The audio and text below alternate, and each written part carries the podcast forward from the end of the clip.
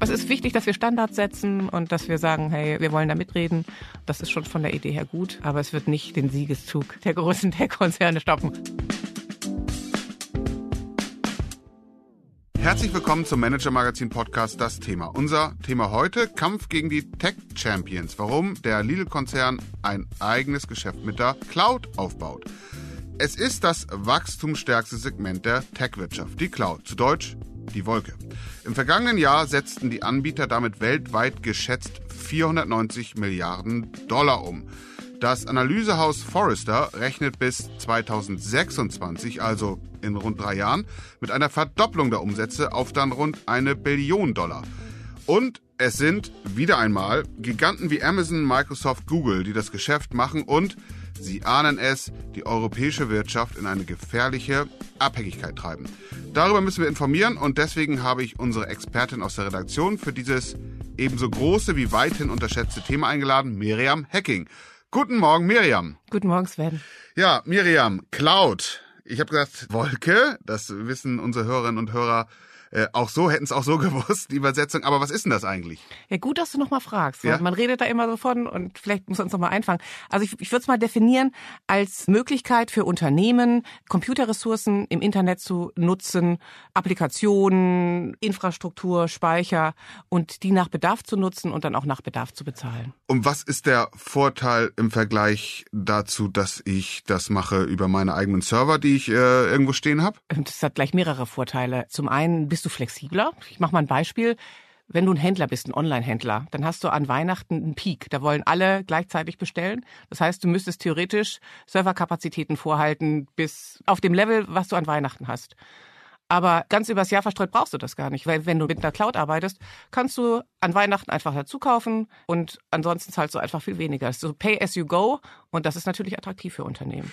Der Nachteil ist, liegt auf der Hand, vermutlich so, man hat nicht die direkte Kontrolle, ne? Ja, da gibt's verschiedene Varianten. Ob du die Public Cloud nutzt, das ist mhm. quasi Cloud von der Stange, mhm. die da irgendwo ist. Oder es gibt auch private Cloud. Es gibt die diversesten Möglichkeiten, wo du das hast, wer da das betreut und so weiter. Mhm. Und äh, es gibt auch noch einen weiteren Vorteil, um das quasi nochmal hier den es gibt auch viele Nachteile, aber ja. Ein weiterer Vorteil ist, dass du einfach auch Applikationen nutzen kannst, die du sonst nicht hättest. Hier hm. GPT-3, wenn Dieser, du da Chatbots hast, diese, diese KI-Software, die quasi ja. sich mit dir unterhält und dir Texte schreibt, sowas hat sonst keiner. Und hm. die sind halt quasi mit Microsoft haben die sich zusammengetan, weil Azure, da hm. brauchst du wahnsinnige Rechnerkapazität. Ich habe gelesen, es kostet irgendwie pro Anfrage zwei Cent. Hm. Das musst du dir mal überlegen. Das hm. muss alles erstmal gerechnet werden, diese Sachen. Das muss offensichtlich wirklich viele Vorteile haben, denn im vergangenen Jahr wurde mit dieser Dienstleistung, mit dem Cloud-Business eine halbe Billion Dollar umgesetzt, fast eine halbe Billion Dollar. So ganz genau ist es ja immer nicht abgrenzbar. Also ein Riesenbusiness. Viele unserer Hörerinnen und Hörer werden in Unternehmen arbeiten, die auch Tech-Dienste schon in die Cloud verlagert haben. Ja, du hast bereits gesagt, wo da die Hauptattraktion ist. Warum geht man jetzt davon aus, dass es noch so weiter wächst? Also in drei Jahren nochmal eine Verdopplung? Weil es einfach, weil sehr viele Unternehmen noch gar nicht in der Cloud sind. Mhm. Ähm, das, ähm, ich glaube, in Deutschland sind wir bei 12 Prozent. Ich habe jetzt zum Beispiel mit Lidl gesprochen, die wollen in den nächsten zwei Jahren wollen die 80 Prozent reinlegen. Also es gibt einfach auch unglaubliche Möglichkeiten, was du damit machen kannst. Technologie wird immer wichtiger und da gibt es einfach Möglichkeiten, die man nutzt als Unternehmen. Mhm. Erfunden hat dieses Business so habe ich es bei mir zumindest abgespeichert, Amazon erfunden oder groß gemacht, äh, zumindest. Und es ist auch das mit Abstand lukrativste Geschäft von Amazon. Ne? Also die meisten unserer Hörerinnen und Hörer kennen ja Amazon als genau Online-Shop, aber so das richtige Geld wird dort verdient. Das ist ja, richtig. das ne? stimmt. Wenn man sich jetzt anguckt, ich habe heute Morgen die Tesla-Zahlen mir angeguckt. AWS verdient mehr als Tesla, also mhm. locker mehr. Mhm. Ähm, mhm. Und das hat man eigentlich nicht so auf dem Schirm. Und mhm. während jetzt im E-Commerce von Amazon, da hakt's ja jetzt momentan, die haben sich ja ziemlich übernommen während Corona und müssen das jetzt erstmal wieder einbremsen. Und da läuft's nicht gut, aber AWS verdient Geld ohne Ende. Und auch die Stellenstreichung jetzt, mhm. das ist nicht AWS. AWS ist die Abkürzung für? Oh. Amazon Web Services vielleicht? Ja, ja? sehr gut, okay. gut. Das Zack, erwischt. Ja, genau. nein, nein, nein, das, ja. ja. Und du okay. hast recht, das ist im Grunde genommen, ähm, also erfunden, wer hat's erfunden, ja. aber die haben das groß gemacht. Die haben ja auch quasi als Online-Händler haben die angefangen und ähm, haben dann gemerkt, irgendwann, als sie dann quasi Dritthändler auf ihre Plattform nehmen wollten, dass da jeder vor sich hingewurschtelt hat und jeder hat seine Projekte entwickelt und die waren aber nicht kompatibel. Und dann haben sie irgendwann mal gesagt, das war glaube ich schon 2000, dann haben sie gesagt, Moment, wir müssen das jetzt mal so machen, dass, dass alle das nutzen können, dass das skalierbar ist und haben dann quasi ihren Laden aufgeräumt. Und dadurch, dass sie das quasi für ihre eigenen Abteilungen skalierbar und nutzbar gemacht haben können, haben sie dann gedacht, hey, warum denn nicht für alle? Da haben wir wieder das gleiche Beispiel, was wir schon mal hatten. Mhm. Die mussten natürlich Kapazitäten vorhalten, Weihnachten, warum nicht andere reinholen mhm. und quasi die Investments ausnutzen? Mhm. Und genauso denkt auch Lidl letztlich, mhm. die jetzt auch in die Cloud gehen. Es liegt auf der Hand letztlich. Mhm. Ne? Genau, auf Lidl kommen wir dann gleich gern nochmal. Ich würde gerne nochmal nachzeichnen, sozusagen die Entwicklung dieses Geschäfts, das wie gesagt riesig ist, aber viele gar nicht so auf dem Schirm haben. Also Amazon hat das aufgebaut, du hast geschildert, warum und wurde schnell deutlich, lukratives Geschäft, sodass auch die anderen Großen eingestiegen sind. Ja, ne? sind, sind sehr viele eingestiegen, sind auch viele wieder ausgestiegen, weil es halt einfach wahnsinnige Ressourcen braucht. Aber jetzt, es hat sich quasi so rauskristallisiert, es gibt wahnsinnig viele Anbieter, es gibt auch deutsche Anbieter, mhm. es gibt einzelne Segmente, ich gucke von oben drauf und da ist ganz klar zu sehen, drei große Konzerne teilen sich das auf, die haben 66 Prozent des Marktes im, mhm. im Public Cloud Markt, mhm. das ist quasi die Cloud von der Stange, sind es nochmal mehr mhm. und da ist AWS ganz klar führend, mhm. die haben über 30 Prozent, ich glaube zuletzt waren es 34 Prozent, mhm. dann ist Microsoft da, Microsoft ist da auch reingegangen, die haben das auch sehr früh erkannt. Satya Nadella hat gesagt, hier, wir CEO, gehen, der Chef. ja, der Chef von Microsoft, der hat gesagt, wir gehen in die Cloud, wir machen das, wir machen Cloud-Business. Und das war, wie es aussieht, eine sehr gute Entscheidung. Mhm. Die haben so 21 Prozent und die haben halt diesen Vorteil, dass sie über Microsoft da rein sind. Office 365 sagt jemand was, Teams. Mhm. Da haben die bei ganz vielen Unternehmen gerade während Corona so einen mhm. Fuß in der Tür gehabt. Dann mhm. Und dann konnten sie halt davon aus massiv wachsen, mhm. weil viele Unternehmen dann sagen, okay, dann sind wir schon bei denen, dann bleiben wir da, dann machen mhm. wir den anderen Vertrag auch noch mit denen. Mhm.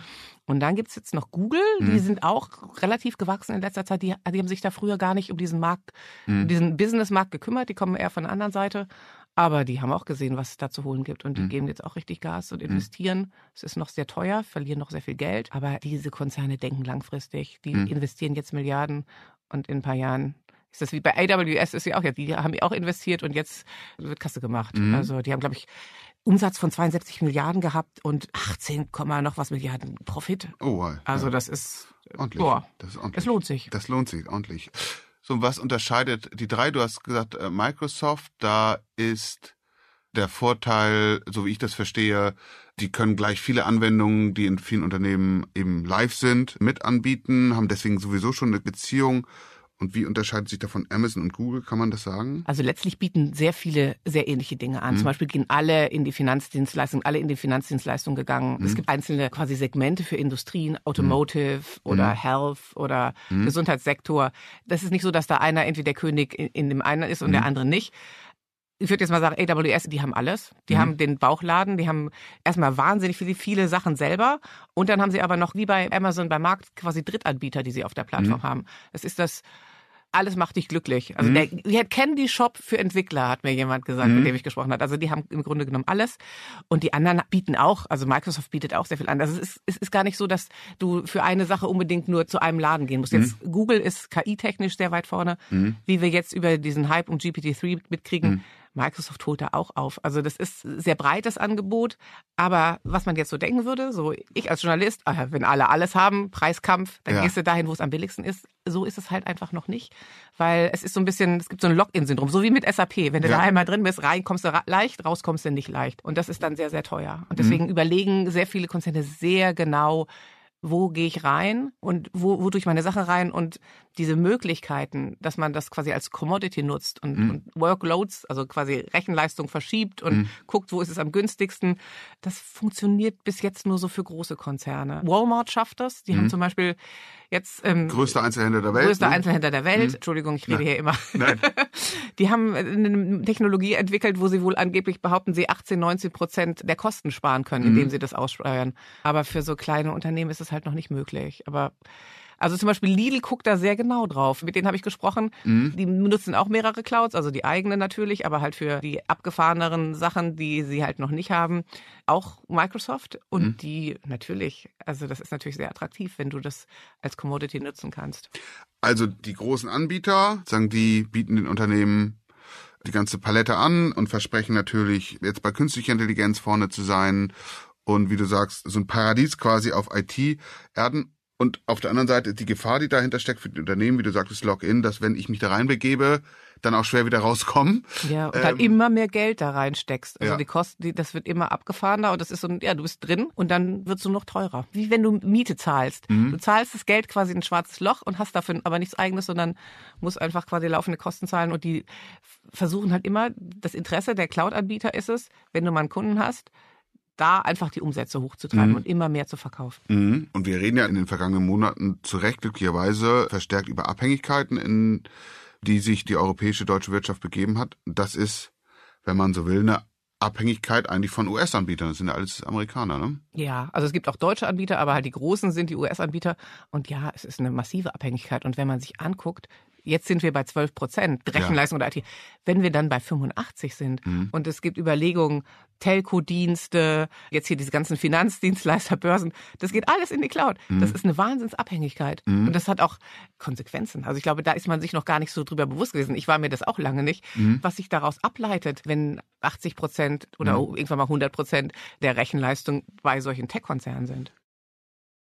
Was leitet sich denn daraus ab? Ja. Man weiß es ja noch nicht, aber wir haben ja jetzt mitgekriegt, zum Beispiel jetzt vor ein paar Tagen ist Teams und sowas in die Knie hm. gegangen. Wenn das so flächendeckend abschmiert, also die passen ja schon sehr gut auch, auch bei Hackern oder sowas. Ja. Aber wenn das abschmiert und dann gibt es natürlich noch diese Souveränitätsgeschichte, dass mhm. man sagt, wir wissen nicht, wie sich das weiterentwickelt. Wir wollen nicht, dass fremde Geheimdienste Zugriff haben. Wir wollen, dass unsere Datenschutzregeln gelten. Ja. Völlig berechtigt. Also mhm. wir, wir müssen ja schon gucken, dass wir auch die Spielregeln machen. Ja. Und da gibt es natürlich Überlegungen zu sagen, oder wir setzen die Standards, wie das gemacht werden soll. Mhm. Dass du wenigstens Standards entwickelst und sagst, Jungs, hier, das sind die Standards, mhm. danach mhm. spielen wir. Mhm. Wer mitspielen will, muss sich da anpassen. Da gibt es natürlich Überlegungen und das ist auch sehr, sehr wichtig. Mhm. Aber das fängt, also es hat angefangen, aber da sind wir noch, da ist das noch aufbaufähig, würde ich mal sagen. Die Europäer und die Deutschen haben ja glücklicherweise selten ein Erkenntnisproblem. Also das kriegen wir ganz gut hin. Die Frage ist dann, wie setzen wir es um? Also die Erkenntnis, dass es möglicherweise eine gefährliche Abhängigkeit gibt, die ist schon da was wird jetzt daraus gemacht auf politischer Ebene und dann vielleicht zu Lidl, kommen wir zu Lidl, die dann in dieses Geschäft einsteigen. Also vielleicht erstmal auf politischer Ebene. Also es gibt diese Vorschüsse zur Sovereign Cloud, mhm. dass man sagt, wir wollen, dass die Clouds bei uns sind, wir wollen da Zugriff drauf haben, wir wollen gucken, dass der Datenschutz gilt. Mhm. Da gibt es Entwicklungen, aber da spielen die Großen auch mit. Da gibt es Kooperationen, zum Beispiel die Telekom oder SAP, mhm. entwickeln da quasi Produkte, mhm. die diese Prerequisites erfüllen, aber letztlich Geld verdienen, mhm. tun auch die Großen mhm. wieder damit, weil die halt einfach die Fähigkeiten haben, muss mhm. man auch mal anerkennen. Mhm. Und dann gibt's so Projekte wie Gaia X mhm. oder Catena X, wo man so Standards entwickelt oder mhm. Frameworks im mhm. Grunde genommen. Und das ist in Arbeit und ähm, ja, das ist vielleicht PR-mäßig noch nicht so ganz optimal, mhm. würde ich mal sagen, weil viele haben immer gedacht, Gaia X ist eine Cloud. Aber da wird dran gearbeitet und gerade zum Beispiel für den Automotive-Sektor, die arbeiten da sehr intensiv dran, Nachverfolgung von Lieferketten und sowas darstellen zu können. Wenn Gaia X keine Cloud ist, in der Tat, so ist es ja häufig durch die Öffentlichkeit getrieben worden, was ist denn stattdessen? Set of Standards, also mhm. wie was prozessiert mhm. werden soll, wie mhm. damit umgegangen werden soll. Mhm. Ja. Und da ist die Erwartungshaltung, dass man den Anbietern eben diese Standards vorlegt und wenn sie sie nicht erfüllen, dann. Ja, die machen ja auch mit, genau. Ja. Das ist quasi, das wird mhm. zusammen entwickelt und dann, ja. SAP und Deutsche Telekom, für deutsche Verhältnisse große Konzerne, sind auch in dieses Geschäft eingestiegen, spielen aber unter ferner Liefen. Wie kommt das? Also die haben, glaube ich, im europäischen Markt zwei Prozent, Tendenz sinkend. Es lohnt sich nicht. Die müssen ja auch rechnen. Die mhm. haben auch Shareholder mhm. und Stakeholder. Mhm. Und das Cloud-Business ist ein Business of Scale. Mhm. Je größer, mhm. desto mehr Synergien kannst mhm. du nutzen. Mhm. Und da sind die einfach einer nach dem anderen ausgestiegen. Mhm. Also die haben jetzt auch noch eigene Angebote, aber das wird auf Dauer, ähm, mhm. also SAP setzt auf Hyperscaler, ist natürlich ein attraktiver Partner, weil diese ganzen Systeme, die die haben, haben sehr viel Workload, nennt man das. Das heißt also, die Cloud-Anbieter sind scharf drauf, sie zu kriegen. Und das Handling kann dann aber SAP machen. Also die verdienen schon noch gut Geld. Die überlegen sich halt einfach, was ist für uns am lukrativsten. Und das ist einfach das Modell. Also wirtschaftlich völlig nachvollziehbar. Und bei der Telekom ist es ähnlich. Die haben quasi ja, arbeiten auch mit Google mhm. Cloud zusammen. Mhm. und die sind die Trusted Brand, sagen Mhm. hier, wir Mhm. handeln das für euch. Oder, oder T-Systems oder für die Mittelständler ist ja jetzt in die Telekom zurückgewandert. Mhm. Dienstleistung. Wir sind der Ansprechpartner, wir regeln das für euch, eure Cloud-Sachen. Also ein Es Zwischenhändler Macht Sinn, ja, Mhm. ja, aber sie haben quasi den Kontakt zum Kunden und das Mhm. ist schon, ja, also es ist wirtschaftlich logisch. Mhm. Aber sie sind nicht in die Liga von Google, Microsoft und Amazon aufgestiegen, weil, wie du sagst, es ist ein Größengeschäft. Das heißt, sie hätten am Anfang viel mehr investieren Ja, überhaupt, ist auch eine Frage, ob sie das überhaupt können. Vier Milliarden investieren die Großen in Europa pro Quartal. Mhm. Oder jetzt gibt's diese Deals mit der LSI, mal hier zwei Milliarden, mal da Londoner zwei Börse. Milliarden, Mhm. Londoner Börse. Mhm. Das können die nicht stemmen. Mhm. Also in der Liga spielen die dann doch nicht mit. Mhm. Und das setzt sich fort und setzt sich fort. Und Mhm. da ist es wahrscheinlich einfach auch klug zu erkennen, dass es nicht so funktioniert. Und dann sagst du eben, okay, wir machen Sovereign Business, Mhm. da ist noch eine Nische. Also alle, mit denen ich gesprochen habe, haben gesagt, das wird eine Nische sein, dieses Geschäft, wo du sagst, wir haben da ein Auge drauf. Da gibt's diverseste Modelle, ob da nur die Technik von den großen Cloud-Konzernen benutzt wird, wer auf die Hardware aufpasst. Also da gibt's diverseste Modelle. Ich glaube, Monaco fand ich am skurrilsten. Die haben eine eigene Cloud und dann haben die eine Kopie der Cloud in einer Botschaft in Luxemburg. Also um quasi diese Sicherheit zu gewährleisten, Ja. falls es da ein Erdbeben gibt oder so. Also da gibt's ganz kreative Modelle und da können die dann halt noch mitspielen. Aber es ist halt letztlich ein Nischenmarkt. In der Botschaft in Luxemburg steht dann einfach ein riesiger Server, Ja, oder? also hat mir auch nur ein Analyst erzählt, aber fand ich ganz abgefahren. Ja. Wie du halt quasi deine Daten sicherst und sagst, unsere relevanten Sachen, die wir nicht abgeben wollen, irgendwie nach Mhm. sonst wohin, die haben wir dann da. Hat sich ja so vor, nagel mich nicht drauf fest, 15, 20 Jahren, 15 Jahren vermutlich eher als Amazon angefangen hat, richtig viel Geld zu verdienen. Weiß ich noch die Diskussion, warum schütten die das dann nicht aus oder machen Aktienrückkäufe? Da hat Jeff Bezos ja immer gesagt, ja, das nächste Geschäft äh, kommt schon noch, auf das wir setzen. Ja, hatten sie die vollen Kassen und konnten das eben richtig, Ja, richtig hochfahren, was eben anderen Konzernen gefehlt hat.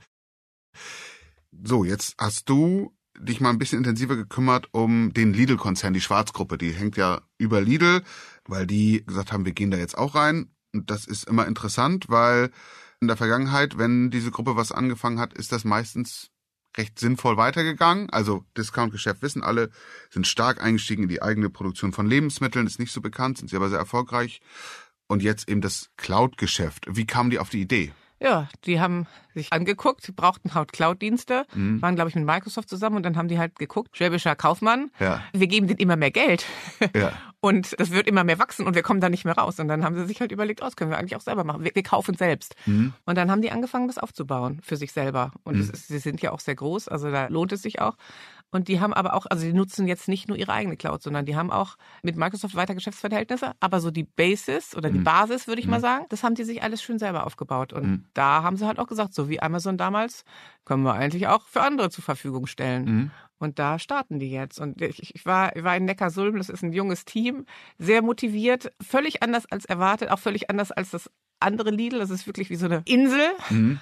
Aber die starten das jetzt und haben quasi so ein, ich würde jetzt mal sagen, so ein Discount-Modell entwickelt. Solide, gute Sachen, jetzt nicht den absoluten fancy Schnack. Mhm. Also AI arbeiten haben sie wohl auf der Roadmap drauf, aber die machen quasi so die Basis und dieses Modell wollen sie quasi ausweiten und davon her wachsen. Und das ist ja genauso die Strategie, die sie Mhm. auch bei den anderen Businesses gemacht haben, auch beim Recycling, Mhm. äh, Pre-Zero. Mhm. Fängst klein an und wenn es läuft, kaufst du zu. Und jetzt Mhm. setzen die Milliarden um mit Mhm. diesen Geschäften. Also das ist einfach, die schauen, glaube ich, einfach, wie es läuft und dann können sie skalieren. Ich habe mit dem Chef von der Cloud-Sparte gesprochen, der hat dann gesagt, ja, wir haben, wir haben Grundstücke. Bis jetzt haben sie, glaube ich, drei Datenzentren, aber die sind auf der Welt verteilt. Die haben Grundstücke. Gekauft schon. Ja, die haben Mhm. ja Läden. Ja. Also die haben ja Logistik, die haben Ja. ja, alles. Mhm. Da ist Platz vorhanden und die sind schon da und das Mhm. können die dann quasi ausbauen. Und in Neckarsulm machen die das, weil da auch die Zentrale der Schwarzgruppe insgesamt ist, ne? Also Ja, das mhm. ist ja alles so, aber die, die bauen schon. Ich war dann auch, bin da mal rumgefahren. Das, die sind ja sehr, äh, haben ja große Pläne und da entstehen schon, in Friedrichshall entsteht da schon so ein Zentrum, wo dann die IT hin soll. Sehr spacig. Es ist nicht ganz Apple, aber es ist, Mhm. sind wirklich sehr große Gebäude, die da geplant sind. Und ja, ich glaube, die, die wollen es wissen. Mhm. Und der Eingang an die Kunden ist so ein bisschen so wie beim Lebensmittelhandel auch. Das macht, wir machen jetzt die eher einfachen Lösungen, das ist so ein bisschen Discount-Strategie. Oder was? Ja, eher einfach ist jetzt böse. Also das Ja. ist schon, glaube ich, was solide, was die machen. Mhm. Aber halt so, wie wenn du in den Supermarkt gehst. Du kannst ja Brot, Brötchen, Obst und Milch kaufst du bei Lidl. Und wenn du meinst, du müsstest noch irgendwie Feinkost, Ja. dann gehst du eben zu Edeka. Ja. Und ich glaube, das ist so die, diese Strategie. So denken die auch. Dann Mhm. hast du eben die Basis. Und gerade in Deutschland, die, ich glaube, die spekulieren eben auf diese ganzen Mittelständler, die jetzt nicht die First Mover sind, die Mhm. noch nicht in der Cloud sind, dass sie sagen, hier, okay, die kennen wir. Die denken so wie wir, zu denen gehen wir hin. Und das ist, glaube ich, die Strategie. Jetzt hast du dir den Markt intensiv angeguckt. Wir haben so umrissen, wo auch die Risiken liegen, ne? Thema Souveränität. Jetzt ist natürlich die entscheidende Frage, worauf werden wir achten müssen in den kommenden Monaten, ob sagen die Europäer in diese Phalanx der US-Tech-Größen einsteigen können. Also worauf, worauf wirst du in den nächsten Wochen und Monaten achten, um zu gucken, ob sich die Szene bewegt? Also ich glaube nicht, dass es so schnell gehen wird. Mhm. Und ich glaube auch ganz ehrlich nicht, dass die Europäer in die Phalanx ja. der großen Tech-Konzerne aufsteigen werden. Mhm. Sehe ich nicht. Also mhm. mal gucken, wie sich dieses Schwarz-Ding entwickelt. Aber es sind schon zu viele, wirklich auch große US-Konzerne gescheitert, die gesagt haben, nee, machen wir doch nicht. Die haben es versucht und dann mhm. haben sie gemerkt, nee, mhm. es rechnet sich nicht. Mhm. deswegen habe ich da große Zweifel. Ich glaube schon, dass, ähm, dass es eine Nische geben wird und dass es auch wichtig ist, dass wir was aufbauen, dass wir sagen, wir, wir haben aber unsere eigenen Angebote. Es gibt ja auch europäische Player, die sagen, wir wollen was aufbauen, was Open Source ist, was quasi vor Ort gespeichert wird, um diese Unabhängigkeit zu haben. Aber ich glaube, das ist eine Nische. Das ist für bestimmt für Behörden, mhm. für bestimmte sicherheitsrelevante Geschichten. Da wird es für wichtig sein. Und ansonsten geht es, glaube ich, um Preis, es geht um Angebot, es geht um Service, dass das stimmt. Mhm. Und das ist das, was die Leute wollen. Mhm. Und das bieten am besten momentan einfach immer noch die Großen. Mhm. Und um zu gucken, dass da wir nicht zu viel Souveränität verlieren, muss man es halt sauber regulieren. Ja, und halt gucken, dass du also ich glaube, dass die Tendenz schon dahin geht. Momentan können ja nur diese Großen ja. dieses aussteuern und natürlich arbeiten die Cloud-Konzerne mit immer neuen Angeboten dagegen. Mhm. Aber wenn du da Möglichkeiten hast, deine Workloads zu verteilen und zu sagen, das möchten wir hier haben, mhm. das möchten wir da haben, dann ist es ja schon eine Möglichkeit, dass mhm. du sagst, wir nutzen die nicht kritischen Sachen da und die kritischen, die haben wir dann hier direkt vor Ort. Und da gibt es ja auch Möglichkeiten, dass du deine Cloud private hast und bei dir hast. Und so denke ich, wird sich entwickeln. Aber mhm. es ist wichtig, dass wir Standards setzen und dass wir sagen, hey, wir wollen da mitreden. Das ist schon von der Idee her gut. Mhm. Aber es wird nicht den Siegeszug der großen Tech-Konzerne stoppen. Ja. Mein Take. Okay, und sicher ist, dass da in den nächsten Wochen und Monaten eine Menge los sein wird, weil von 500 Milliarden auf eine Billion ist schon enorm. Ja, und es mhm. ist zum Beispiel jetzt, wir haben gerade gesprochen, die Zahlen, die ich für meinen Artikel hatte, die waren, glaube ich, von Oktober. Mhm. Und jetzt kam gerade, gestern kam nochmal Zahlen, es sind über 500 mhm. Milliarden schon. Also es wächst. Microsoft ist jetzt auch letztes Quartal wieder 30 Prozent. Da ist Drive drin mhm. und ich sehe auch keinen Weg, dass das nicht weiter wachsen wird. Miriam, vielen Dank. Sehr gerne. Es war mir eine Freude. Mir auch. Ihnen hoffentlich auch, liebe Hörerinnen und Hörer. Das war der Manager Magazin Podcast, das Thema. Wenn Sie mehr wissen wollen über das Cloud-Geschäft, die großen Tech-Plattformen und die Abhängigkeit, Miriam Hacking hat es gerade gesagt, sie hat dazu einen Beitrag geschrieben, den Sie in den Shownotes finden. Also dann empfehle ich Ihnen eben genau diese Shownotes oder eines unserer Abos. Sie finden die Übersicht in der App und auf der Website. Miriam Hacking, Sven Bergmann, Mareike Larissa Heinz und Philipp Fackler, die diese Folge für Sie produziert haben. Und ich, wir bedanken uns für Ihre Aufmerksamkeit und freuen uns, Sie am kommenden Freitag wieder bei uns begrüßen zu dürfen. Bleiben Sie gesund, bleiben Sie optimistisch, bleiben Sie souverän und machen Sie etwas aus Ihrer Zeit.